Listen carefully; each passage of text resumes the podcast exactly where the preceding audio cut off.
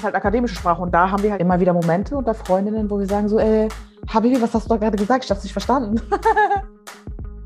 Was ich mitgeben würde, sind diejenigen, die sich mit einer Rima identifizieren. Ähm, du musst gar nichts. ihr müsst gar nichts. In dieser Welt müsst ihr gar nichts. Ihr müsst nur sterben. Das ist jetzt das Zitat von dir. Ich wollte nie in irgendeine typische Integrationsdebatte hinein. In meiner Sendung versuchen wir daher für die Menschen mit Diskriminierungserfahrung relevantere Fragen zu stellen. So, und jetzt ist meine Frage und für alle Medienschaffenden zum Mitschreiben, was sind die relevanteren Fragen? Es ist ja kein Happy und I am creative. Nein, nein, ich bin wütend. Ich bin wütend. Ich bin unheimlich wütend. Das ist da. Aber es ist gleichzeitig auch eine unheimliche kreative Energie da. Aber ich glaube, das ist eine sehr, sehr gängige Strategie von Menschen, die in unterschiedlichsten Ländern marginalisiert werden, dass ganz viele Menschen genau das sich selber beigebracht haben, um klarzukommen, zu sagen, okay, ich könnte jetzt die ganze Straße runterbrennen. Ich mache es nicht, weil ich immer noch an das Gute glaube und ich mache das auf eine Art und Weise, wo immer noch meine Seele frei sein darf, nicht im Groll.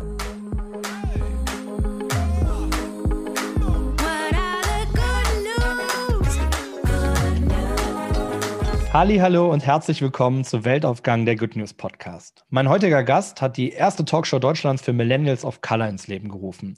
Es geht also um ein Gesprächsformat für ganz viele jüngere und jung gebliebene Menschen im deutschsprachigen Raum, die von bedeutenden Bereichen des Alltagslebens ausgeschlossen sind.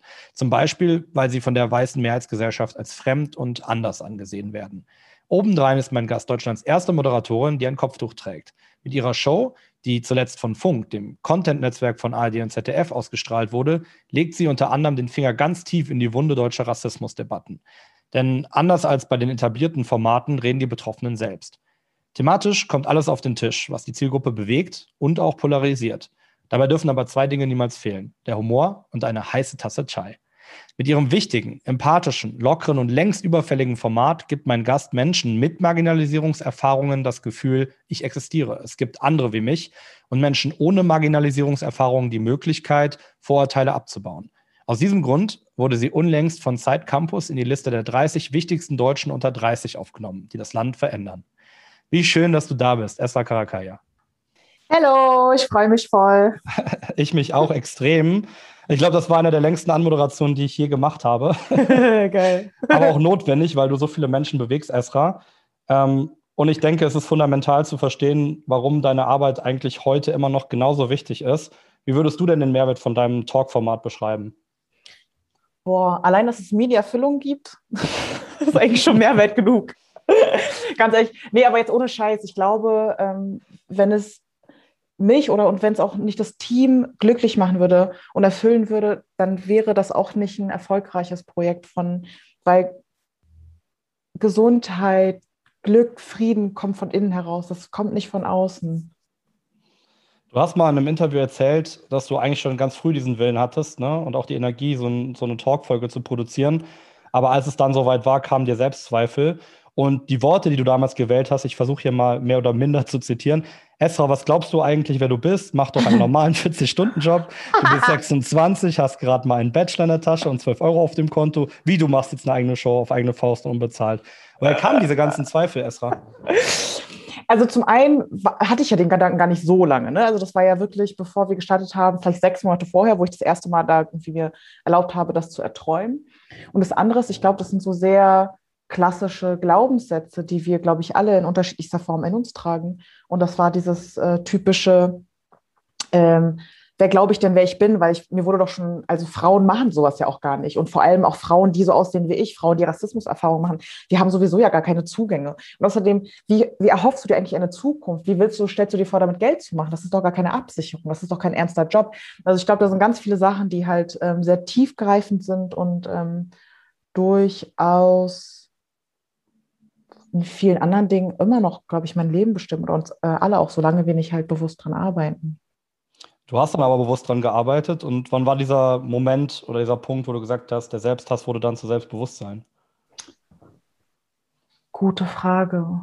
Ähm, ich muss ehrlich gestehen, es waren, es kann, ich kann gar nicht einen Punkt benennen, weil es mhm. sind es ist ein Prozess, beziehungsweise ich würde sagen, es sind mehrere Punkte, wo das immer wieder passiert ist. Mhm. Äh, mein Coach sagt immer was sehr Interessantes. Äh, ich rufe sie immer wieder an, so alle sechs Monate und sage so, ich dachte, ich habe das Thema schon bearbeitet. Warum habe ich schon wieder Selbstzweifel? Und dann sagt er dann was sehr Schönes. Sie sagt, ähm, New Levels, New Devils. Also wirklich neue Levels und es kommen neue Teufel. Und es ist halt so dieses, die Annahme dessen, dass die grundlegende Angst, die wir in uns tragen, die normal ist, ne, weil es in einer gewissen Form schützt uns ja Angst ähm, auch vor Gefahren, dass sie sich transformieren kann, beziehungsweise verändern kann, anpassen kann in gewisse Situationen.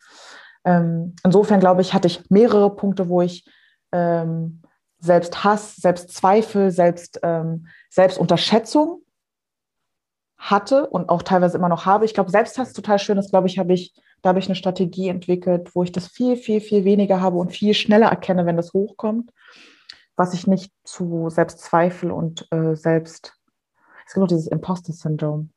Boah, das ist schon manchmal das, also allein schon anzuerkennen, dass ich vielleicht jetzt gerade ein Imposter-Syndrom habe, ist manchmal sehr, sehr schwer und das ist dann äh, nochmal eine Sache, wo ich dran arbeite.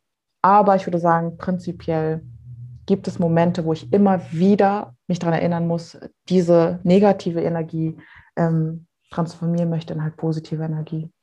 Vielleicht kannst du ganz kurz für die ZuhörerInnen erklären, was äh, dieses Imposter-Syndrom bedeutet? Mhm.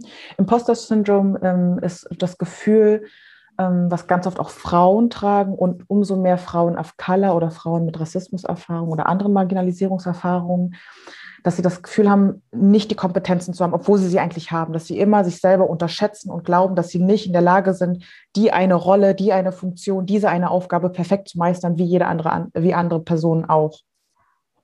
Mhm. Und du hast jetzt gerade von einem Coach oder einer Coach gesprochen. Hast du, äh, ist das von diesem äh, Stipendium, was du hast? Nee, äh, tatsächlich, äh, dieses Stipendium, du meinst wahrscheinlich das Media Startup Fellowship von Media genau. Lab Bayern. Also hier ein Shoutout erstmal. Dieses Startup Fellowship ist ja wohl der Shit. Ich bin unheimlich dankbar für die. Ähm, die Coachin, die ich gerade erwähnt habe, ganz konkret ist die Joanna Fatonji und sie macht ähm, Live-Coaching. Und ich glaube, nochmal eine ganz spezifische Form von Live-Coaching, wo sie sich Zeit äh, mit ihren Kundinnen nimmt, halt wirklich um in Träume reinzugehen, zu gucken, okay, wie können wir ganz verrückt träumen und gucken, ob das überhaupt, ob wir das umsetzen können. Dazu muss ich aber auch sagen, Randnotiz, das ist nicht die einzige Person, mit der ich zusammenarbeite. Ich habe viele Menschen, wo ich sage, ich investiere dort Zeit und Geld rein, die mich coachen, wo ich mich austausche, wo ich sage, okay, das ist quasi mein, in einer gewissen Form mein Unter Unterstützungssystem. Das ist mega spannend zu hören, weil du bist ja mittlerweile auch für viele Menschen tatsächlich ein Vorbild oder vielleicht sowas wie ein Coach. Ich habe letztens einen äh, TED-Talk von dir gesehen und da hast du über das Wörtchen, das kleine, aber feine Wörtchen Nein gesprochen. Warum ist das so wichtig und warum kann das so positiv sein? Äh, Nein fühlt sich halt ganz oft negativ an. Wir glauben halt voll oft, dass das so ne, immer das Minus ist, das Negative, das, was uns quasi was wegnimmt, Mangel. Ähm, aber ich habe Zeit gebraucht, um zu verstehen, dass ein Nein nach außen ein Ja, ja nach innen ist. Und es hat sich übertrieben cringy an. Ein Nein nach außen ist ein Ja nach innen. aber äh, im Kern ist es tatsächlich das. Und ich musste quasi für mich lernen, zum einen Grenzen zu setzen, damit ich meine eigenen Ressourcen ehre, äh, meine eigenen Ressourcen, sei es zeitliche, finanzielle, emotionale Ressourcen, dass ich sie wahrnehme und zum anderen ähm, damit ich auch ehrlich zu mir bin. Weil manchmal gibt es Sachen, wo es gesellschaftlich äh, kategorisiert ist als das ist das Richtige, das ist das Wahre. Da möchte jede Person hin und da wirst du glücklich. Und dann auch zu verstehen, in den Momenten, ist das wirklich das, wo ich hin möchte? Ist das wirklich, was mir die Erfüllung geben wird? Und dann, ne, wenn man wirklich ehrlich zu sich ist, auch sagen zu können, vielleicht ist es für jemand anderen das Wahre ich mache Weg frei für diese Person, aber es ist nicht das für mich. Es ist nicht das Wahre für mich. Nein, danke. Ich habe äh, ganz viele Videos von dir geschaut und unter den Kommentaren haben ganz viele Menschen geschrieben, Asra ist total das Vorbild für mich. Warum glaubst du, schreiben die Leute das? Äh, interessant, dass du das sagst. Ich lese ja selber meine Kommentare nicht, auch aus Selbstschutz. Okay. Auch da, mhm. ne, das ist eine Form von Nein sagen. Ich äh, um sowohl nicht keine negativen Sachen zu lesen. Ne? Ich brauche kein Feedback von Leuten, die nicht die Kompetenzen haben oder die ich nicht für relevant äh, ähm, wahrnehme, als auch gar nicht, ich will gar nicht so viel, so viele Props bekommen, einfach nur damit ich ein bisschen stay humble. Weißt du, sit down, einfach mal ein bisschen chillen. Ähm, also ich glaube tatsächlich, ähm, die Frage, warum das so ist, ob ich ein Vorbild bin, ist keine Sache, die ich so klar beantworten kann. Was ich aber mit Sicherheit sagen kann, ist, dass jede Person, die in die Öffentlichkeit tritt, ähm, in den meisten Fällen direkt ein Vorbild wird. Und das ist keine Entscheidung, die man trifft. Ich kann nicht sagen, ich gehe jetzt in die Öffentlichkeit und dann werde ich ein Vorbild. Oder ich gehe in die Öffentlichkeit und ich entscheide mich, kein Vorbild zu sein. Das steht gar nicht in meiner Macht. Also ich glaube, in dem Moment, wo man eine gewisse Reichweite hat, eine gewisse äh, Öffentlichkeit hat, ist, schwingt es einfach mit. Hm, wie finde ich das?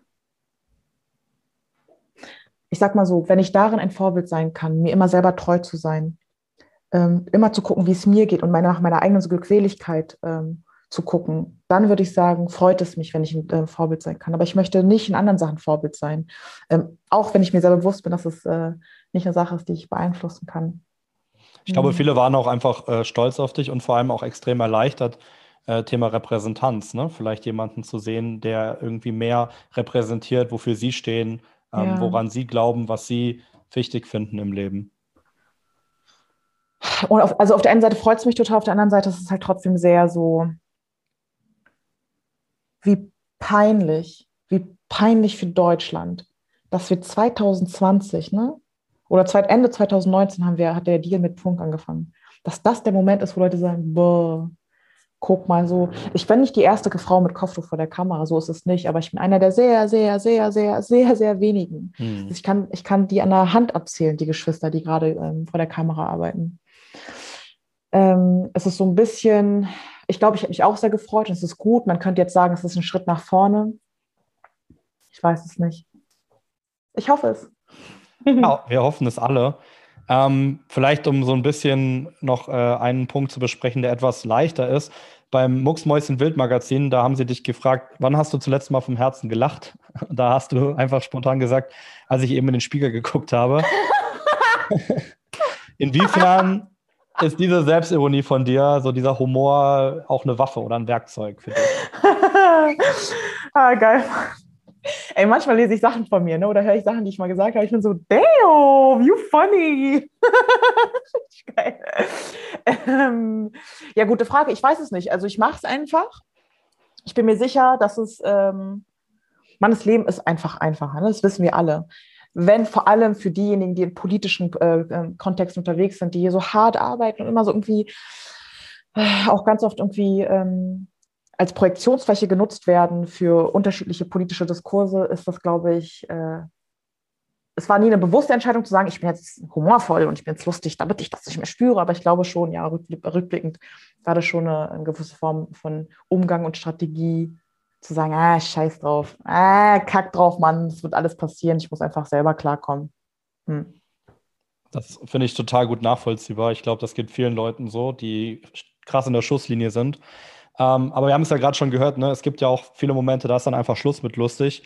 Und nicht jeder feiert dich so, sage ich mal, wie viele von deinen Fans. Und du erntest auch extrem viel Hass, sei es jetzt aus der Community oder von außerhalb. Ich würde gerne als erstes dich mal fragen, was ist es eigentlich an dir, was die Menschen so krass provoziert? Ähm, ich würde behaupten, das ist nicht mal meine Meinung. Ich sage ganz klar, es ist einfach nur die allein, das, allein, dass ich sichtbar bin. Allein, dass eine Frau, eine nicht weiße Frau mit Kopftuch, die den einfach die, die mit der, einer Selbstverständlichkeit vor einer Kamera tritt, das ist einfach, so sind wir nicht in Deutschland, so wächst man nicht in Deutschland auf. Das ist, das ist, in Deutschland wirst du wirst du erzogen zu glauben, dass eine Person, die das macht, das ist ein Angriff. Das musst du verstehen als Angriff, das ist eine Bedrohung und das musst du auch so markieren. Insofern würde ich ganz klar behaupten, es hat nichts mit Meinung zu tun. Ähm, es hat auch nichts mit Kompetenzen zu tun. Ich glaube, es hat rein was mit, mit dem Erscheinungsbild zu tun und mit der Tatsache, dass es so krass ungewohnt ist, eine Person wie mich zu sehen. Und dazu muss ich auch nochmal sagen, eine Randnotiz ich bin super happy, ähm, dass es Möglichkeiten gibt, dass ich, äh, dass ich und wir auch im Team, dass wir das bauen konnten und uns eine Öffentlichkeit schaffen konnten. Ich bin mir aber auch sehr bewusst, dass die Art und Weise, wie ich mein Kopftuch binde, mir eine gewisse, in einer gewissen Form Zugänge zu Räumen erschafft hat äh, oder gegeben hat, die andere Frauen mit Kopftuch, die ihr Kopftuch vielleicht klassisch nach vorne binden, nicht gehabt hätten. Also ich glaube, dass dieses, die Art und Weise, wie ich politisiert wird oder wie mein Körper politisiert wird, sehr symptomatisch ist für eine, diese deutsche Gesellschaft. Und ich kann mir vorstellen, dass jede andere Frau, die ein Kopftuch trägt und es nicht so macht wie ich, nach hinten, so ein bisschen Turban-Style und so ein bisschen, könnte ja auch stylisch sein, wo man viel klarer merkt, boah, das ist ein ganz klarer muslimischer Glaube und vielleicht auch so ein bisschen verknüpft wird mit Konservativität, dass die Person noch mehr politisiert wird und noch mehr angefeindet werden würde. Die, äh, wir haben unsere ZuhörerInnen beziehungsweise auch die Community gefragt, dass sie auch Fragen einreichen können. Und ich finde, da passt eine Frage auf das, was du gerade gesagt hast, sehr, sehr gut, nämlich von Nasty Smash. Ähm, Nasty Smash fragt, woher nimmt sie die Kraft und Motivation bei so viel Ungerechtigkeit und Feindseligkeit? Nasty Smash, ey, ganz ehrlich, ich glaube, so geht das voll vielen in unserer Gesellschaft. Ähm, ähm, und ich vermute, es hat was damit zu tun, ähm, dass es einen, einen Punkt gibt, wo, wo, oder ich beziehe das mal auf mich, so viel Hass und so viel Ekel und so viel Hässlichkeit zu sehen, wäre eigentlich, ich hätte genug Gründe zu sagen, fuck you all. Ich mache, was ich will. Ich kacke auf euch. Ich mache ich mach nur so, dass ich klarkomme. Und das wäre auch sogar noch okay. Aber ich glaube, diesen, diesen Moment zu finden und nicht unterzugehen und äh, einen, diesen Punkt zu haben, wo das transformiert wird in eine kreative Energie, ähm, ich glaube, das ist das, was mir gerade erlaubt, ähm, am Ball zu bleiben. Ich habe den Eindruck, dass dieser Moment, wo das quasi transformiert, ich meine, dass einige Menschen das nennen oder diesen Punkt als transformat transformative Liebe oder radikale Liebe bezeichnen. Ich bin mir da nicht sicher, ich bin noch nicht ganz bewandert, ähm, aber ich glaube, das ist eine sehr, sehr gängige Strategie von Menschen, die in unterschiedlichsten Ländern Städten, Regionen marginalisiert werden, also ne, ausgegrenzt werden, unterdrückt werden, denen Ressourcen weggenommen werden, deren Leben wirklich hart gemacht werden, dass ganz viele Menschen genau das sich bei, selber beigebracht haben, um klarzukommen, zu sagen, okay, ich könnte. Und ich hätte, ich hätte auch jegliches Recht, das zu machen. Ich könnte jetzt die, die ganze Straße runterbrennen. Ich mache es nicht, weil ich immer noch an das Gute glaube. Und ich mache das auf eine Art und Weise, wo, wo immer noch meine Seele frei sein darf, nicht im Groll. Das ist so schön zu hören. Ich finde das richtig krass, weil das ja äh, tatsächlich ähm, stimmst du sozusagen ein in den Kanon von ganz vielen Leuten, mit denen wir gesprochen haben, in jetzt schriftlichen Interviews oder jetzt auch hier im Podcast, die äh, ein bisschen ähnliche Erfahrungen gemacht haben. Ne? Es ist immer, es sind immer ähm, Erfahrungen von Marginalisierung und die sagen, das ist aber gleichzeitig auch nicht nur das Feuer, was mich wütend macht, es ist auch das Feuer, was mich antreibt, ne? was ich auch so ein bisschen im Hintern habe, ja, um äh, nach vorne zu kommen. Voll. Und ich glaube auch, was total wichtig ist, ähm, und das kann ich auch noch nicht so ganz bezeichnen oder dafür habe ich noch kein Label. Es ist ja kein Happy und I am creative. Nein, nein, ich bin wütend. Ich bin wütend. Ich bin unheimlich wütend. Das ist da aber es ist gleichzeitig auch eine unheimliche kreative Energie da. Also es ist kein Entweder-Oder und es ist kein, ich bin erst wütend und dann bin ich kreativ. Nein, nein. Ich sehe die Hässlichkeit, die transformative Energie ist da, dieser Punkt ist da, ich weiß nicht, wie man den bezeichnet. Und es ergibt, es kommt so, eine, so ein Energieball das ist, und angetrieben von der Wut, wenn das Sinn macht. Absolut ich bin gerade, äh, du hast mich gerade total sozusagen schon nachdenken lassen und ähm, genau, ich, das, spricht mir und ich glaube vielen anderen auch aus dem Herzen und ich glaube, das ist auch aus meiner Perspektive ein bisschen der Grund, warum ich das Gefühl hatte, dass viele eben unter deine Videos schreiben, hey, es hast ein Vorbild, weil du eben genau diese Sachen verbalisierst, weil du sie auf den mhm. Punkt bringst und ja, weil du einfach da bist. Mit deiner, mit deinem Dasein, ja, äh, provozierst du, aber du bist eben auch da und sagst, hey, ich kann auch hier sein. So. Mhm. Das ähm, finde ich total cool. Ich habe eine ganz, ganz blöde Frage, weil ich das einfach nirgendwo gefunden habe. Machst du eigentlich zum Thema Humor äh, immer noch ähm, bei den Datteltätern mit? Nee, da bin ich vor einem Jahr ausgestiegen, muss aber gestehen, dass mir persönlich das voll fehlt, Comedy zu machen. Mhm. Ne, ich brauche die Spielwiese, weil die Talkshow, Kadakaya Talks, ist top, ist nice. Ich kann auch meinen Humor mit einbringen, aber es sind dann doch sehr, es sind ja Themen, die man, wo man diskutiert ich kann es kaum erwarten, wenn dann einfach mal demnächst irgendwie ein anderes Format, wenn ich da irgendwas starten kann, einfach ein bisschen rumeiern kann. Einfach mal ein bisschen rumeiern. Also Shoutout an dieser Stelle, wenn ihr eine Estra braucht, dann meldet euch. oder genau, kommt zu mir, wenn ihr irgendwie Kompetenzen habt, ihr seid irgendwie Videografen oder sowas, ihr habt coole Ideen, kommt zu mir, ruft mich an. also wenn wir dafür die Plattform sein können, dann äh, freue ich mich von Herzen. Dann sagt mir gerne nochmal Bescheid, so. dann hören wir das auch gerne an. Ähm, ich habe noch ein Zitat von dir ähm, rausgesucht aus Edition F oder Edition F. Ähm, da hast du gesagt, ich zitiere hier, man könnte sagen, dass ich zweimal Deutsch spreche, einmal Hochdeutsch und einmal Kiezdeutsch. ähm, mich würde interessieren, welche Bedeutung, welche Rolle hat für dich das Code-Switching? Also vielleicht für die Leute, die das nicht kennen, so dieses Wechseln zwischen den verschiedenen Stilen, die Sprache einzusetzen. Ähm, Code-Switching habe ich gelernt, ähm, ich glaube spätestens im Studium, aber schon viel früher, ich glaube schon in der Schule, weil ich verstanden habe, okay, mit dem Deutsch, mit dem ich aufgewachsen bin, werde ich auf eine ganz bestimmte Art und Weise behandelt, sei es von Lehrern und Lehrerinnen oder in den Behörden oder irgendwie in öffentlichen Räumen. Das war in Berlin, ähm, ne? In Berlin. Genau, richtig. Und wenn ich halt aber dann äh, quasi Code switche und in das Hochdeutsch reingehe, dann werde ich äh, einen Ticken besser, einen Ticken besser behandelt. Und es ist quasi für mich eine Strategie, weiße Räume zu navigieren. Es ist für mich eine Art und Weise, weniger aufzufallen. Ich könnte auch, ich hätte auch äh, an der HU, an der Humboldt studieren können und meinem Kenneck, Kenneck-Deutsch äh, das machen können. Wäre natürlich ein Statement gewesen, ne? Ja, aber die Sache ist, wenn du da alleine bist, dann hast du keinen, keinen Bruder oder keine Schwester, wo du sagen kannst, äh, wir verstehen uns. Das hast du dann nicht mehr, dann macht es keinen Spaß. Dann bist du, hast du da nur eine Truppe von Menschen, die dich angucken und denken, boah, du bist hängen geblieben, was machst du hier eigentlich an der Uni? Ich meine, das, das Gefühl hatte ich ja ohnehin schon, aber das würde es nochmal verstärken. Deswegen war das so eine, so eine Schutzstrategie in einer gewissen Form. Und das mache ich ja immer noch, safe. Und das ist also voll normal. Ich mache das gar, ich entscheide das gar nicht. Es ist tak, tak, tak. Und das Lustige ist auch, wenn ich Leute kennenlerne und ich, äh, und ich rutsche ins, äh, in, mein, mein, äh, in mein Bauchdeutsch oder mein Kenneck-Deutsch, dann merke ich, aha, mein Unterbewusstsein fühlt sich gerade wohl mit der Person. Das ist voll interessant. Ich mache das, das ist, äh, habe ich ein paar Mal beobachtet. Mhm. Okay, kein, kein Druck für mich. Aber ähm, passiert es dir auch mal andersrum? Also hast du dann auch so manchmal Momente, wo du dich mit deinen besten Freundinnen und Freunden irgendwie triffst und das und dann sagst, ups, jetzt habe ich irgendwie zu akademisch gesprochen? Nee, nee, würde ich nicht sagen. Also beziehungsweise äh, nein, nein, weil das mischt sich ja. Das ist ja nicht so ein, äh, keine klare Trennung, wie wenn ich jetzt sage, okay, ich spreche jetzt irgendwie Koreanisch und dann spreche ich Deutsch und dann kann man, ne, einander kann man nicht verstehen. Ähm, kannst kannst du Koreanisch? Mhm, ich spreche auch Koreanisch. Und es ist halt quasi ein, äh, es ist ja quasi, es funktioniert beides und wenn es da, es kann natürlich voll auch dazu kommen, dass Leute dann sagen, oder wir, wir uns aneinander fragen, so, was ist das für ein Wort? Ich habe heute ein neues Wort gelernt. Vulgo. Vulgo. Das ist, heißt vulgär, es heißt umgangssprachlich. Hat mir jemand in der E-Mail geschrieben. Ich habe mich sehr, ich habe mich gerade vorhin sehr cool gefühlt, als ich das dann äh, okay. Anwenden durfte. Wie, kannst, du, kannst du das so anwenden im Satz irgendwie?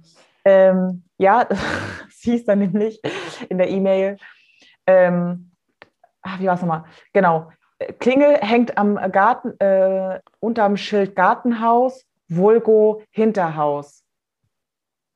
Okay. Also Gartenhaus steht dann quasi umgangssprachlich für Hinterhaus. Ja, aber das klingt jetzt nicht so nach Jugendsprache oder sowas? Nee, nee, aber das ist halt akademische Sprache und da haben wir halt ganz oft, äh, oder also ich nehme es als akademische Fra äh, Sprache wahr und ich glaube, da haben wir immer wieder Momente unter Freundinnen, wo wir sagen so, äh, Habibi, was hast du da gerade gesagt? Ich habe es nicht verstanden. ich finde das aber wirklich jetzt äh, auch interessant. Ich wusste nicht, dass du Koreanisch sprichst. Äh, mhm. kannst, du, kannst du auch Türkisch? Mhm. Also, das ist ja dann auch ein kompletter Salat bei dir im Kopf. Irgendwie Code-Switching und dann noch Deutsch und Türkisch, äh, und dann noch Koreanisch und Türkisch. Ähm, mhm. Krass. Ähm, du hast, ich habe hier noch, noch ein, ich habe ich hab heute so viele Zitate von dir irgendwie mitgebracht, aber du machst, du sagst auch so schöne Sachen. Du hast ja eben selber gesagt, ja, da denke ich mir auch so, was habe ich da erzählt? ähm, nee, aber du hast gesagt, ähm, im Tagesspiegel relativ prominent untergebracht, so, dass du nicht in eine klassische Integrationsdebatte hinein möchtest. Okay. Aber andererseits, das ist jetzt das Zitat von dir, wie soll ich über solche gesellschaftlichen und politischen Themen reden und den Rassismuskontext rauslassen? Rassismus bestimmt für uns Marginalisierte alles. Unseren Alltag, wie wir die Straße hinunterlaufen, wie wir unsere Kinder nennen, welchen Job wir annehmen, wer unsere Freunde sind. Ich wollte nie in irgendeine typische Integrationsdebatte hinein. In meiner Sendung versuchen wir daher für die Menschen mit Diskriminierungserfahrung relevantere Fragen zu stellen. So, und jetzt ist meine Frage und für alle Medienschaffenden zum Mitschreiben, was sind die relevanteren Fragen? Die relevanteren Fragen, das bedeutet eigentlich nur, dass der Ausgangspunkt nicht ist, zu gucken, wo steht gerade die Narrative der, der weißen, des weißen Mannes in Deutschland, sondern davon auszugehen, dass der, der the starting point der Startpunkt einer Diskussion die Wahrnehmung derjenigen ist, die quasi betroffen sind oder die diese Marginalisierungserfahrung machen. Das heißt, im konkreten Sinne, wir stellen uns keine Fragen mehr wie, gehört der Islam zu Deutschland? Weil das ist eine Frage, die, die stellt sich äh, ein, weiß ich nicht, ne, irgendwie Politiker weißer Mann in seiner ne, Situation und benutzt das dann quasi, um seine eigene Politik zu verhandeln und gewisse Symboliken ne, zu, äh, zu, zu signalisieren. Stattdessen weiterzugehen und sagen, wie kann es sein, dass muslimische Menschen in Deutschland immer noch angefeindet werden? Das, ist eine ganz andere, ist eine ganz andere Perspektive, es ist eine ganz andere Haltung, es hat eine ganz, es hat eine viel empathischere Energie, als zu sagen, gehört der Islam zu Deutschland? Auch ne, wenn ich die Frage höre, ganz klar, oder viele andere äh, muslimische Menschen sicherlich, denken sich dann, okay, das ist ganz klar eine Unterhaltung ohne uns. Also, das, ich meine, das ist ja irgendwie, ne, das ist ja ganz klar, dass wir nicht Teil der Konversation sind, wenn diese Frage so geframed wird.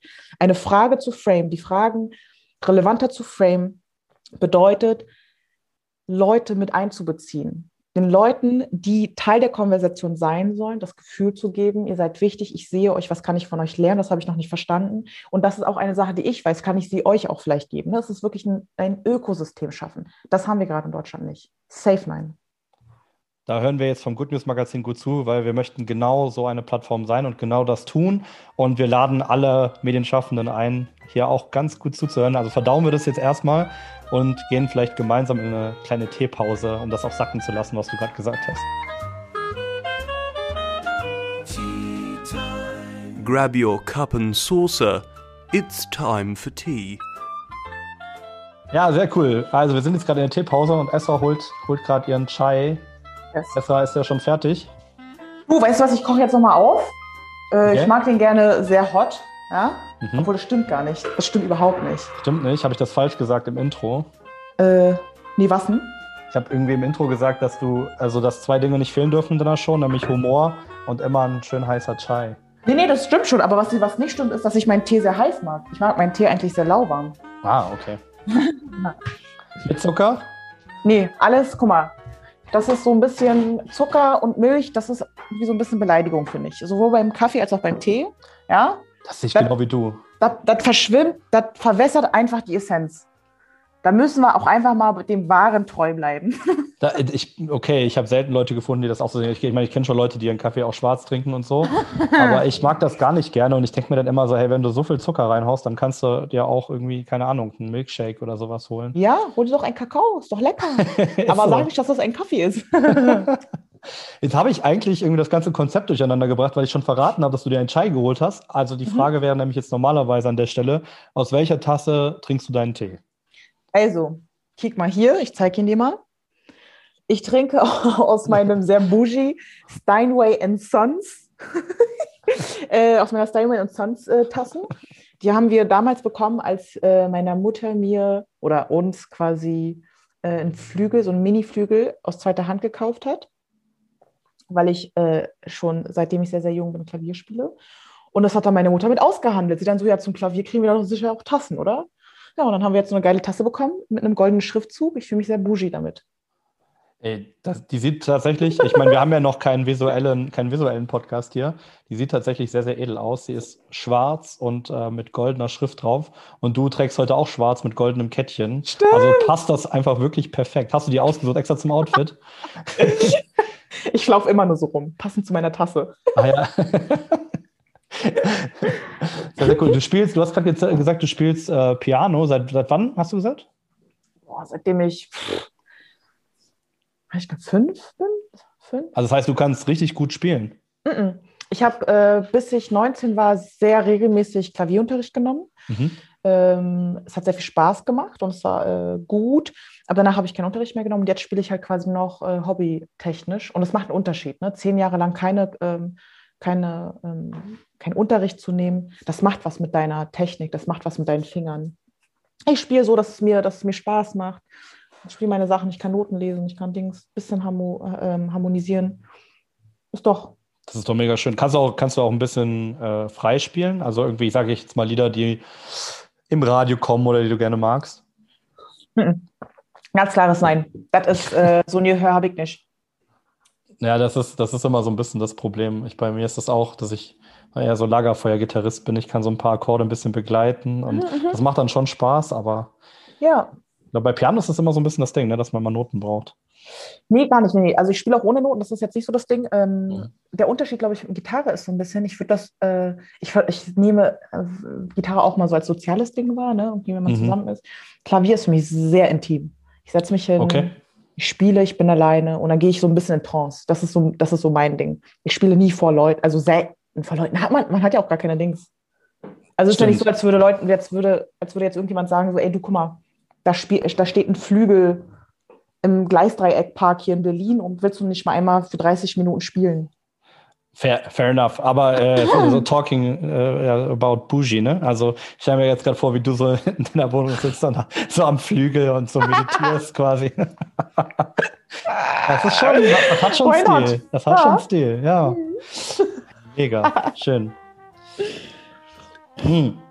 Okay, dann äh, ich hatte beim ich hatte im letzten Podcast tatsächlich die längste äh, Tea Time Deswegen habe ich mir vorgenommen, dass ich die heute so ein bisschen kürzer halten, weil ich möglichst viele Fragen an dich stellen möchte, weil ich echt Geil. total gespannt auf deine Antworten bin. Aber eine mhm. letzte Frage noch in der Teepause.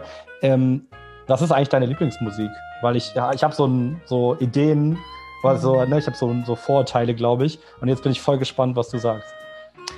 Also, ich muss sagen, es gibt wenig Genre, die ich nicht höre. Ich höre sehr, sehr viel. Ich mag das sehr. Ich glaube, früher habe ich mir auch sehr viel mehr Zeit genommen, mir meine Lieder und meine KünstlerInnen zu kuratieren. Jetzt bin ich mehr so, ach, ich höre einfach das, was ich schon früher kenne. Aber jetzt aktuell fahre ich so auf ein äh, Genre wieder, wieder einmal sehr ab. Und zwar ist es G-Funk. Okay. Das ist einfach der Shit, vor einem Auto zu sitzen und das hochzudrehen mit gutem Wetter. Boah, das ist richtig, das macht richtig Laune. Und All-Time-Favorites sind äh, Lauren Hill und Erika Badu. Das läuft bei mir quasi auch eigentlich standardmäßig rauf und runter. Wir schreiben sie auf jeden Fall in die äh, Show Notes. Hast du noch eine Empfehlung bei G-Funk, äh, hast du gesagt, ja? Mhm, Warren G. Standard. Ice Cube geht auch. Okay, alles klar. schreiben, wir, schreiben wir alles unten rein. alles klar, danke Esra. Okay, äh, vor der Teepause hast du ja unter anderem auch viel darüber gesprochen, was so deine persönliche Motivation oder dein Drive ist, warum du eigentlich das machst, was du tust. Ähm, ich habe aber so in deiner Kritik auch rausgehört, dass du sagst, liebe Medien, ihr müsst natürlich auf der einen Seite viel mehr auch über die Probleme äh, von marginalisierten Menschen berichten, aber andererseits sagst du ja auch ganz häufig, ähm, wollen Betroffene auch nicht dauernd irgendwie so in die Opferposition gesteckt werden. Deswegen wäre meine Frage, wie kommen wir denn dahin, dass Marginalisierte ganz natürlich so verschiedene mhm. Rollen in den Medien haben können, genauso wie weiße Deutsche. Und ja, dass es halt selbstverständlich ist, ne? dass du eben als Hijabi-Moderatorin eine Moderatorin, also mit Kopftuch, ne? dass, du, mhm. dass du das bist und dass das auch nichts Besonderes mehr ist. Mhm. Warte, brich mir das nochmal runter in zwei Fragen. Genau. Ich glaube, es waren zwei, drei Fragen. Ja, es ist tatsächlich nur eine Frage, eigentlich nur, wie kommen wir dahin, dass das mhm. einfach normal ist, dass du sagst, du nicht mehr sagen musst, ich bin eine Hijabi-Moderatorin, du bist einfach eine Moderatorin und trägst halt mhm. Kopftuch. Also ich glaube, es sind sehr, sehr viele Sachen, die passieren müssen. Ähm, ansonsten, es gibt nicht eine Strategie oder es gibt nicht so einen Punkt, wo ich sage, das muss passieren und dann ist alles okay und dann passiert das, äh, dann ist wie so ein Domino-Effekt, das glaube ich nicht. Ähm, ich glaube zum einen erstmal nicht, dass es darum geht, dass äh, Medienhäuser mehr äh, berichten müssen über gewisse ähm, äh, über gewisse Herausforderungen, ähm, über systemische Gewalt, die wir in Deutschland haben. Es geht eher darum zu sagen, eine neue, eine andere Perspektive einzunehmen, eine viel empathischere Perspektive einzunehmen und eine viel reflektierte Perspektive zu verstehen, dass auch sie nicht objektiv berichten, dass auch sie sich quasi an die eigene Nase fassen und sagen, wie haben wir in der Vergangenheit über Personen und über Gruppen XY gesprochen dann nochmal zu gucken, zu evaluieren, inwiefern waren diese Menschen in, der, in, der, in diesem Storytelling mit involviert. Und da werden, bin ich mir ziemlich sicher, da werden Sie herausfinden, die Narrative, die Sie bedient haben, ist sehr, sehr ähnlich. Da ist keine Diversität drin. Und das, da gilt auch nicht zu sagen, na, wir hatten da mal einen Artikel zu. Nein, nein. Es geht darum zu gucken, was ist eure langfristige Strategie gewesen in den letzten 20 bis 30 Jahren? Was war da die Narrative und welche Menschen waren involviert? Und daraus würde ich dann sagen, die Übersetzung ist, C-Level, also äh, Management, muss ganz klar sagen, hey, da ist ein Problem und wir müssen uns verändern und es beginnt bei uns. Wir stehen in der Verantwortung, wir beginnen bei uns, bei unseren eigenen Körpern, in unserer eigenen Funktion. Das heißt, wir holen uns eine regelmäßige Beratung rein, kann es zum Beispiel sein. Ne? Oder eine Möglichkeit wäre zu sagen, hey, wir, wir haben ganz klare Quoten ganz klare Quoten umsetzen, weil wir haben es ja anders auch nicht geschafft. So anders, ich meine, ja, laber, laber, laber. Trotzdem sind ganz viele Menschen unterbesetzt in diesen Funktionen. eine andere Art und Weise, Menschen, also oder Perspektiven und Sichtbarkeiten zu normalisieren, ist sie sowohl vor der Kamera quasi einzusetzen, aber als auch hinter der Kamera. Also nicht nur C-Level, aber sonst auch so in der Redaktion, äh, in Teams, in Set-Crews, in der Studiobesetzung zu gucken, hey, wie können wir da so viel wie möglich diversifizieren? Und diese Diversifizierung bezieht sich ja nicht nur auf ethnische Zugehörigkeiten, sondern auf sexuelle Zugehörigkeit, das äh, bezieht sich auf ähm, Geschlechterzugehörigkeit, auf ähm, andere Marginalisierungserfahrungen, ob du fett bist, ob du ähm, eine Behinderung hast, ob du arm bist. Also wirklich da sich, das sind unangenehme Themen, auch diese Wörter zu sagen, so, ne, da ist, wir möchten jetzt eine fette Person ein, einstellen. Und sagen so, aber nein, das ist so eine Beleidigung. Ja, weil es zu einer Beleidigung gemacht wurde. Macht, also lasst uns da wirklich reingehen in die unangenehmen Situationen und uns aufmachen und sagen, okay, dieser Prozess bedeutet auch auf persönlicher Ebene, dass er viel wehtun wird dass ich auch anzuerkennen, dass wir vieles falsch gemacht haben in der Vergangenheit, was vollkommen okay ist, was nicht okay ist zu sagen, ich sehe, dass da was falsch läuft und ich entscheide mich trotzdem nichts zu verändern. Und dann Schritt für Schritt in Testphasen, in Testläufen zu, zu gucken, was funktioniert und was nicht. Keine Gruppe oder keine Person wird da die Antwort haben. Es muss eine es muss so etwas geben wie ein System, wo Methoden in Testläufen getestet werden. Also wirklich, wo wir sagen, okay, wir haben jetzt Methode 1, wir testen das jetzt für sechs Monate, wir gucken, ob das funktioniert, wir evaluieren das danach und dann passen wir das an, weil sicherlich wird diese eine Methode nicht die Antwort geben für alles, mit dem Ziel zu sagen, eine ganz klare Vision setzen. 2025, 2030 haben wir eine haben wir ein Mediensystem, sind unsere Medienstrukturen so aufgebaut, dass keine einzige Person, die marginalisiert ist und kein Verband, kein Verein, keine, keine Kollektivstrukturen sagen können, das sind diskriminierende und ausschließende Strukturen. Wenn das erreicht ist, haben wir quasi, ähm, haben wir unser Ziel erreicht. Du hast es ja gerade so auch ausgesprochen, das sind Themen, die wehtun. Das finde ich ganz persönlich bei dir tatsächlich, ich sage das Wort jetzt auch ganz bewusst, auch mutig, weil du ja nicht nur sozusagen damit einmal sagst, hey, ähm, etablierte Medien, hört hin, sondern ähm, du bietest dich ja auch deiner eigenen Community nicht an. Du sagst ja auch nicht irgendwie so, hey, wir lassen jetzt aber die Themen aus, die vielleicht meine Community nicht so schön findet. Ich habe ja ein konkretes Beispiel, du hast sie gerade schon genannt, die LGBTQ-Community, und du hast gesagt, ähm, oder ich, ich habe eine, diese eine Folge, das fand ich irgendwie die krasseste Folge von dir. Ähm, äh, ich muss mal gerade gucken, wie sie, den genauen Titel weiß ich glaube ich nicht mehr, aber genau, also Karakaya Talk auf jeden Fall über queere Menschen im Islam. Ne? Ich glaube, das mhm. war auf jeden Fall so der, der, der, Kern. Mich würde als erstes mal interessieren, wie waren da für dich die Kommentare oder du sagst, die Kommentare liest du nicht, wie waren die Zuschriften nach der Folge? Also ich würde sagen, prinzipiell war dieses, ähm, war die Folge erstmal ein guter Versuch für uns zu sagen, okay, ne, wie können, das war auch eine Methode, dieses Thema anzugehen. Wir haben es ausprobiert und wir haben es evaluiert die Zusammenarbeit mit Funk ging zwar nicht weiter, dass man da irgendwie das äh, hätte jetzt nochmal umsetzen können, aber dieses Wissen ist ja da. Und ich würde ganz klar sagen, es gibt gewisse Sachen, die sind, äh, die sind ganz gut gelaufen, ganz viele Sachen sind nicht gut gelaufen. Und das ist auch vollkommen okay, dass ich da auch verstehe, aus meiner Position, aus der Chefin von diesem Dings, ne, auch klar, da war ich quasi nur die Redaktionsleitung. Jetzt in dem Start, Medien-Startup, mit dem, in dem wir sind, bin ich ja quasi die Chefin, dass ich da auch verstehe, dass ich aus einer privilegierten, äh, ähm, einem privilegierten Blick auf die Sache gucke, im Sinne von, ich bin nicht davon betroffen, ich bin keine queere Person. Und dementsprechend auch in der Verantwortung stehe zu gucken, nur weil ich jetzt das gemacht habe, werde ich mir jetzt nicht sagen, oh, such a good job, oh my God, I'm such a good person, ich habe alles, oh, ich bin so solidarisch. Nein, darum geht es gar nicht. Zu sagen. Also ne, da will ich mir auch immer ehrlich mit mir sprechen und sagen, cool, du hast schon mal probiert, lass uns mal jetzt ehrlich evaluieren, was hat funktioniert und was nicht ja, führst und dann auch Feedbackgespräche führen mit denjenigen, die eben betroffen sind. Und da dann weiter zu, ähm, da dann weiter zu gucken. Weil ich würde nämlich sagen, ich würde jetzt behaupten, mit dem Wissen oder mit den Erfahrungen, die wir gemacht haben, können wir noch oder müssen wir sogar noch sehr, sehr, sehr, sehr, sehr viel lernen. Und das ist okay.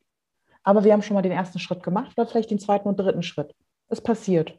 Ich wäre gar nicht so kritisch gewesen wie du. Finde ich jetzt voll interessant, dass du das so von der Seite aufziehst. Ich hätte eher, mich würde jetzt eher interessieren eigentlich, was du eben positiv findest. Aber ganz kurz, bevor wir das machen, ich glaube, wir müssen erstmal mal ganz kurz klären an der Stelle, das hast du gerade angesprochen, dass du eben nicht mehr bei Funk bist. Äh, mhm. Du machst jetzt dein eigenes Medien-Startup. Das äh, haben wir noch gar nicht erwähnt, deswegen einfach an der Stelle so. Mhm. Also es geht jetzt in ein neues Format rein. Können wir gleich noch mal ein bisschen mehr drüber sprechen.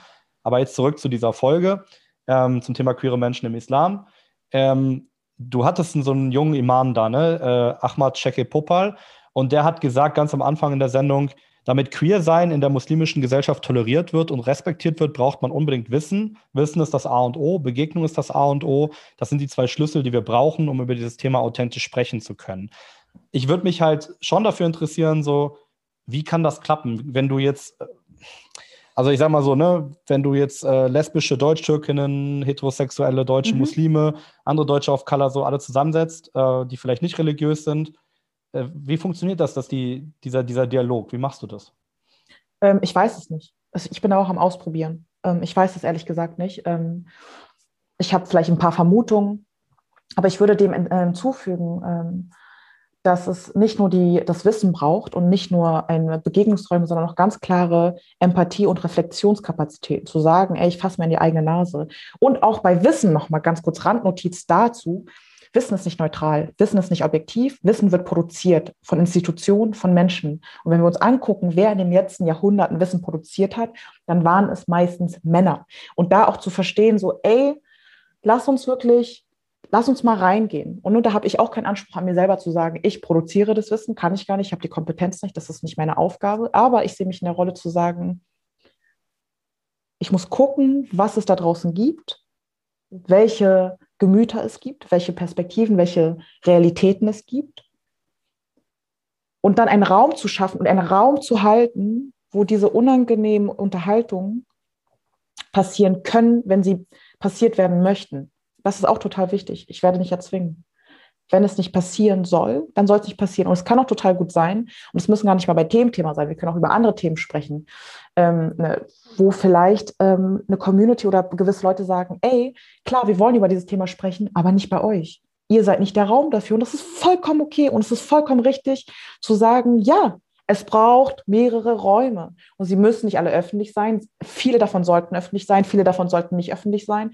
Es braucht eine Diversität von unterschiedlichen medialen Produkten, damit unterschiedliche Menschen gesehen werden.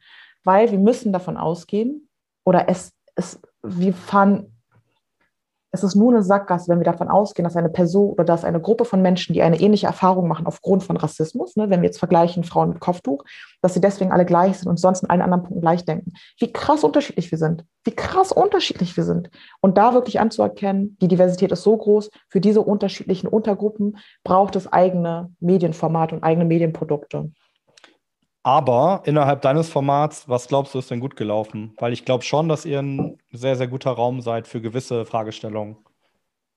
Also ich glaube, das allererste, was wir richtig machen, was gut ist, ist zu sagen, der Fokus ist nicht der weiße Blick. Punkt. Der Fokus und die Zielgruppe ist immer unsere Zielgruppe. Es sind Gen Zs und Millennials of Color.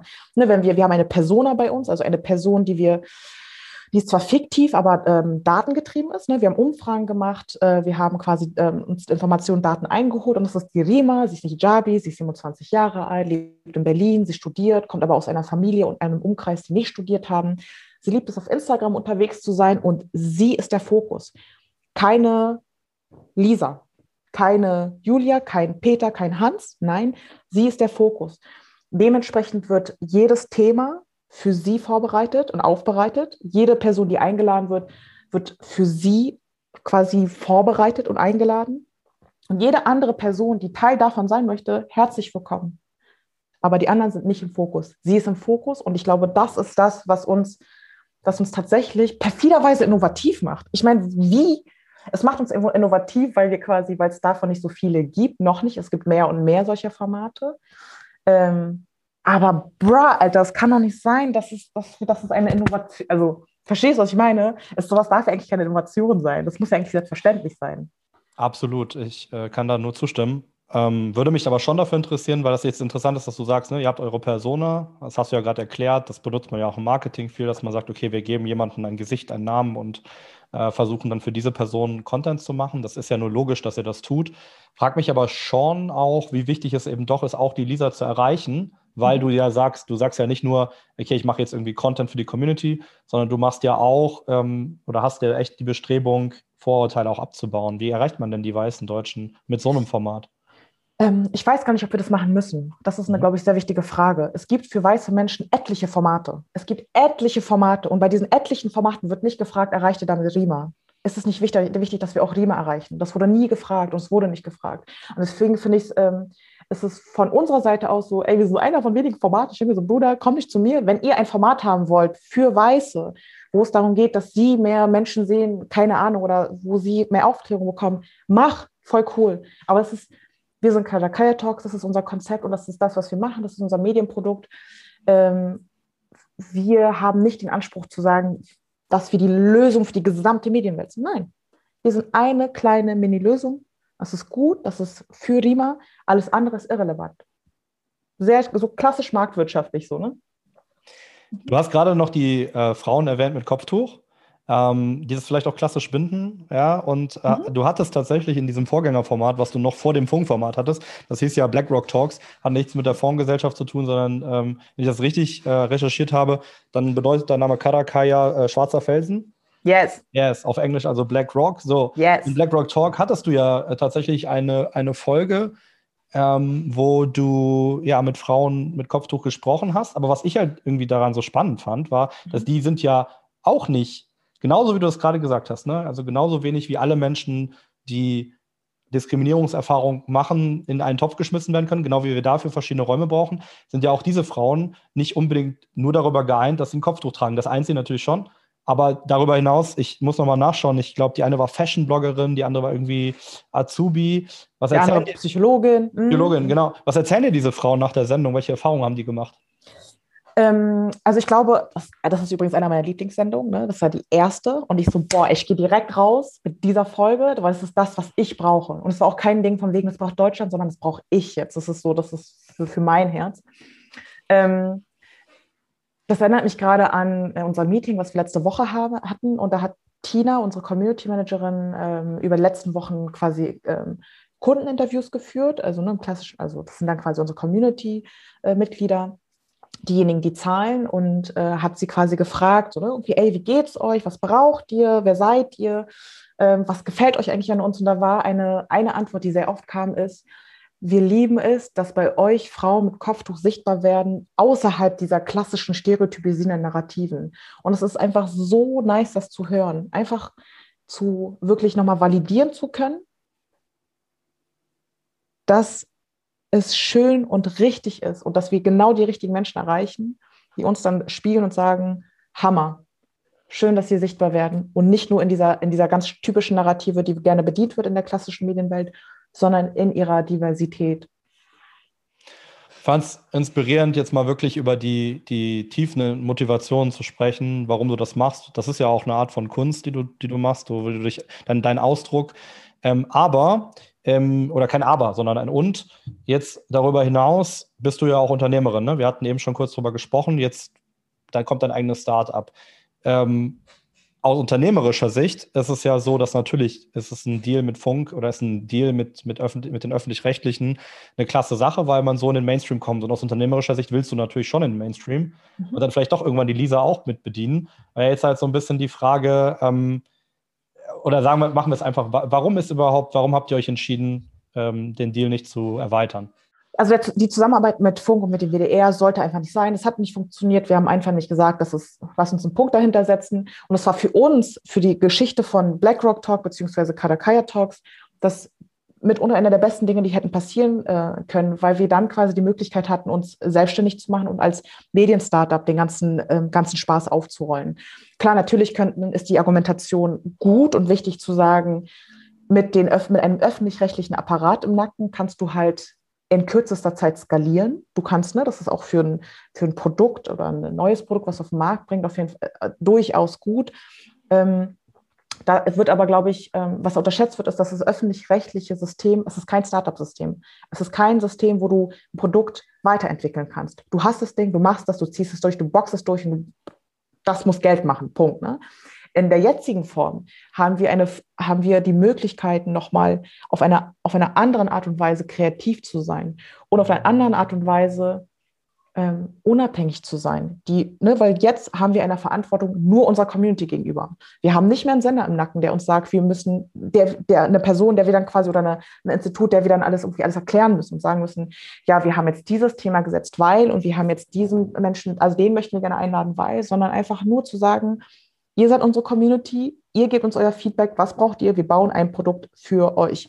Andersherum Oder noch ein Punkt, der dazu kommt, ist, klar, man könnte sagen, wer skalieren möchte, da müsste auf jeden Fall mal irgendwann die Lisa, müsste mal interessant werden. Ich sagte erstmal, äh, vielleicht irgendwann mal, aber ey, es gibt, allein in Deutschland gibt es 6,5 Millionen Millennials of Color. Lass mich erstmal die erreichen, dann noch erstmal die anderen Millionen von äh, Gen Zs of Color und dann können wir nochmal über die Lisa sprechen. Weil ich glaube, ab dem Zeitpunkt, dann haben wir, da haben, das, da haben wir schon eine Schwelle erreicht, die ist, ich sag mal so, es gibt genug Potenzial für unser Produkt, für unsere Show massiv zu skalieren. Allein in Deutschland. Wir, ich spreche nicht über Österreich oder Schweiz oder ne, über Europa über, oder über den transatlantischen Raum. Deutschland gibt es schon massiv genug zu, äh, zu skalieren. Da braucht es nicht. Da muss nicht jedes Format die, ähm, die Lisa targeten. Das, auch da sehe ich wieder total viele Parallelen zu uns, weil wir ja beim Good News Magazin auch ähm, natürlich auf der einen Seite mehr in den Mainstream möchten, weil wir sagen möchten, hey Leute, es gibt so einen Bias, dass wir immer das Gefühl haben, dass alles sehr, sehr schlecht ist, auch weil die ja. Medien das teilweise so widerspiegeln. In Wirklichkeit ist es aber ja tatsächlich so, dass die Dinge viel positiver sind, als wir glauben. Mhm. Ähm, und dass wir aber auch sagen, natürlich möchten wir erstmal ähm, irgendwie arbeiten und, und die Leute abholen, die uns, die uns treu sind und die schon ganz, ganz lange dabei sind. Mm, und dann natürlich auch weiter irgendwie gehen. Und was ich so schön finde von dem, was du auch gerade gesagt hast, ist so, das gibt einem viel Kraft, dass man eher so ins Konzept oder eher auf zum Beispiel die Gäste die Energie ver verwenden kann und nicht so sehr darauf, okay, suche ich jetzt den nächsten Sponsor. Aber es ist Voll. natürlich trotzdem hart, ne? Also es ist natürlich trotzdem hart, dann irgendwie immer, muss man sein Geld verdienen. Ähm, ja, ja, aber es ist auf eine andere Art und Weise hart. Es ist auf eine Art und Weise hart, wo ich mir immer wieder, wo ich jetzt Tag auf Tag merke, boah, geil, ich liebe diese Herausforderung. Ich will das können. Ich möchte dieser Rima, ich möchte ihr alles geben. Also im Sinne von innerhalb dieser Show, innerhalb dieses Produktes möchte ich ihr das beste Erlebnis geben. Und dafür macht es so, es macht, ich liebe es, wenn wir negatives Feedback bekommen, wenn wir, wenn wir Fehler machen. Weil daran, an den Punkten wissen wir, was wir besser machen können. Wenn wir nur positives Feedback bekommen, dann können wir nichts, dann, dann lässt sich nichts mehr skalieren, dann lässt sich nicht, nichts mehr verbessern, dann machen wir was falsch. Ganz klar. Wenn wir nur, wenn, wenn wir an einen Punkt kommen, wo wir nur positives Feedback bekommen, dann haben wir verschissen, dann können wir den Laden zumachen. Haben wir nicht richtig gemacht, das, da fehlt die Innovation. Für unseren Laden, dass wir wirklich dahin kommen, wo unsere Vision steht, braucht es dieses Feedback und ich freue mich schon richtig. Ähm, ich freue mich schon, auch wenn wir wieder im Studio sind, was wir jetzt aufgrund von Corona ja äh, nicht können. Also wir machen gerade alles online dass wir dann diese Menschen auch in physischen Raum einladen können, dass wir das zusammenbringen können und sagen können, boah, du stehst im Zentrum und alle anderen sind eingeladen, aber du bist im Fokus. Einmal, dieses Format ist nur für dich. Dann lass uns jetzt auch über das Format und die Vision dahinter sprechen. Äh, das neue Produkt soll Karakaya Talks heißen? Es heißt Karakaya Talks. Wir haben ähm, letzten Herbst oder letzten Sommer circa ähm, haben wir gegründet, ähm, sind jetzt quasi Medien-Startup von ähm, einem Kernteam von fünf Leuten, Social Media Manager, äh, Community Management, wir haben Postproduktion, wir haben Business Development und wir arbeiten quasi gemeinsam dran, dass wir diese Talkshow auf, eine, auf ein Level bringen, wo es in Deutschland nicht mehr wegzudenken ist. Ein, ein, ein, ein Produkt, wo Leute sagen, boah, klar, natürlich, hast du gestern mitbekommen, was da gesprochen wurde. Oder zu sagen, ja, voll geil, ich habe Tickets für nächste Woche, willst du mitkommen? Ich, ich schenke dir das zum Geburtstag. Es soll wirklich ein, eine, eine Kultursymbol werden für, für Deutschland, für die deutsche Medienkultur. Und gleichzeitig verstehen wir uns aber auch als Teil einer ganzen Bewegung. Es geht uns nicht darum zu sagen, wir wollen erfolgreich sein und wir gehen ganz nach oben. Nein, wir sind Teil von vielen, vielen anderen Formaten und Menschen und möchten Teil dieser Bewegung sein und gemeinsam nach vorne gehen und einen neuen Standard setzen und sagen, Dekolonialität, Reflexion, Respekt und Empathie, das ist die Grundlage für, für gerechte Medienarbeit. Das ist das, wo wir hin möchten. Daran anschließend eigentlich, äh, was du gerade schon ausgeführt hast, äh, hat uns noch eine, ich vermute mal eine äh, Zuhörerin, Pira Nelly, gefragt, worüber soll in deiner Talkshow gesprochen werden und gibt es etwas Neues im Vergleich zu den bisherigen Talkshows? Also, ne, eben gerade wie schon gesagt, der erste Grundsatz ist, wir gucken, was braucht Rima, welche Themen möchten, äh, möchte sie bespielt haben, was bewegt sie, sei es ähm, Mietendeckel, sei es irgendwie jetzt gerade ähm, ähm, der Genozid an den UigurInnen, das ist quasi sehr, sehr, ähm, ich sag mal, die Bandbreite ist sehr bunt. Ähm, da sind wir quasi immer im Austausch und ich glaube, im Vergleich zu vorher, ich glaube, der eine große Unterschied ist, dass wir zum einen nicht mehr jemanden im Nacken haben, mit dem wir alles abgleichen müssen, sondern sehr selbstständig arbeiten können. Und das andere ist, dass wir, dadurch, dass wir ein Startup sind, jede Sekunde, jede Minute, jede Stunde, wenn wir möchten, wenn wir merken, etwas, etwas funktioniert nicht, das Konzept komplett auf den Kopf stellen können. Und es ist so geil, dieses Gefühl zu wissen, boah, wir probieren einfach alles. Lass mal so richtig ausrasten, Bombe. Einfach mal sammeln, einfach mal, vielleicht funktioniert das, vielleicht auch nicht. Das einfach ausprobieren. Das ist das, wo ich sage, das ist einer der größten Unterschiede zu vorher. Mega, mega cool. Ähm, mich würde noch interessieren, so vielleicht ganz zum Schluss, ähm, hast du außer den äh, Karakaya Talks oder außer, außer dem jetzigen Startup noch neue andere Projekte geplant? Äh, auf jeden Fall. Ich arbeite an mehreren Projekten, die sind noch nicht spruchreif. Ähm, ich freue mich aber, ähm, wenn sie dann spruchreif werden. Es sind Sachen, die machen sehr viel Spaß. Äh, ich habe da, ich stecke da viel Zeit rein äh, oder viel Energie, würde ich sagen. Ähm, ja, das wird richtig nice. Habe ich richtig Bock drauf. Das hast du uns heiß gemacht, hast uns aber überhaupt null nada verraten. ah, geil. Hätte sein können, dass dir irgendwie was rausrutscht, aber kann ich schon. Ähm, Esra, ich bin so happy, dass du im Podcast gewesen bist und möchte dich ganz zum Schluss noch fragen, ob es irgendwas gibt, was du den HörerInnen vom Weltaufgang, von unserem Podcast mitgeben möchtest. Ähm, also ich möchte mich auch erstmal auch bedanken, dass ich äh, hier dabei sein durfte. Danke für die Fragen, Florian. Ähm, was ich mitgeben würde, sind diejenigen, die sich mit einer Rima identifizieren. Ähm, du musst gar nichts. ihr müsst gar nichts. In dieser Welt müsst ihr gar nichts. Ihr müsst nur sterben. Ähm, und all den anderen ähm, würde ich noch voll gern mitgeben. Ähm, wir sind ein Unternehmen. Wir haben äh, Mitglieder, zahlende Mitglieder jeden Monat. Wer Bock hat, kann äh, sich unsere Show angucken. Und äh, wer findet, dass die Show geil ist und gut ist, und äh, wofür äh, bezahlt werden sollte, darf gerne auf unsere Steady-Seite gehen. Das ist eine Plattform, äh, wo man quasi einen monatlichen Be äh, Betrag zahlen kann. Und für jede andere Person, die sagt, boah, ich habe jetzt kein, kein Geld, aber ich habe irgendwie Bock, irgendwie zu unterstützen, sei es als Praktikum, sei es irgendwie hier, Volunteering oder sonst was, schreibt uns eine E-Mail, kadakayatalks.gmail.com. Wir freuen uns über sehr kreative äh, und innovative Köpfe. Also ihr habt es gehört, liebe ZuhörerInnen, auf jeden Fall bei Esra melden mit kreativem Potenzial. Gerne Ihrem Steady-Account folgen. Ähm, gerne auch unserem Steady-Account folgen. Also wenn euch das Good News Magazin gefällt, ähm, gleich da auch nochmal vorbeischauen. Ähm, wenn euch der Podcast gefällt, an der Stelle danken wir euch natürlich auch für eine gute Bewertung ähm, auf der Plattform eurer Wahl. Schön, dass ihr da wart. Vielen, vielen Dank, dass du da warst, Esra. Ich fand das ein sehr inspirierendes Interview und kann mir vorstellen, dass viele Leute das auch so sehen. Und ähm, ja, freue mich auch schon sehr auf die Reaktionen auf das, auf das ganze Gespräch. Ich wünsche dir alles Gute und euch da draußen bleibt gesund und schaltet beim nächsten Mal wieder ein. Tschüss. Tschüss.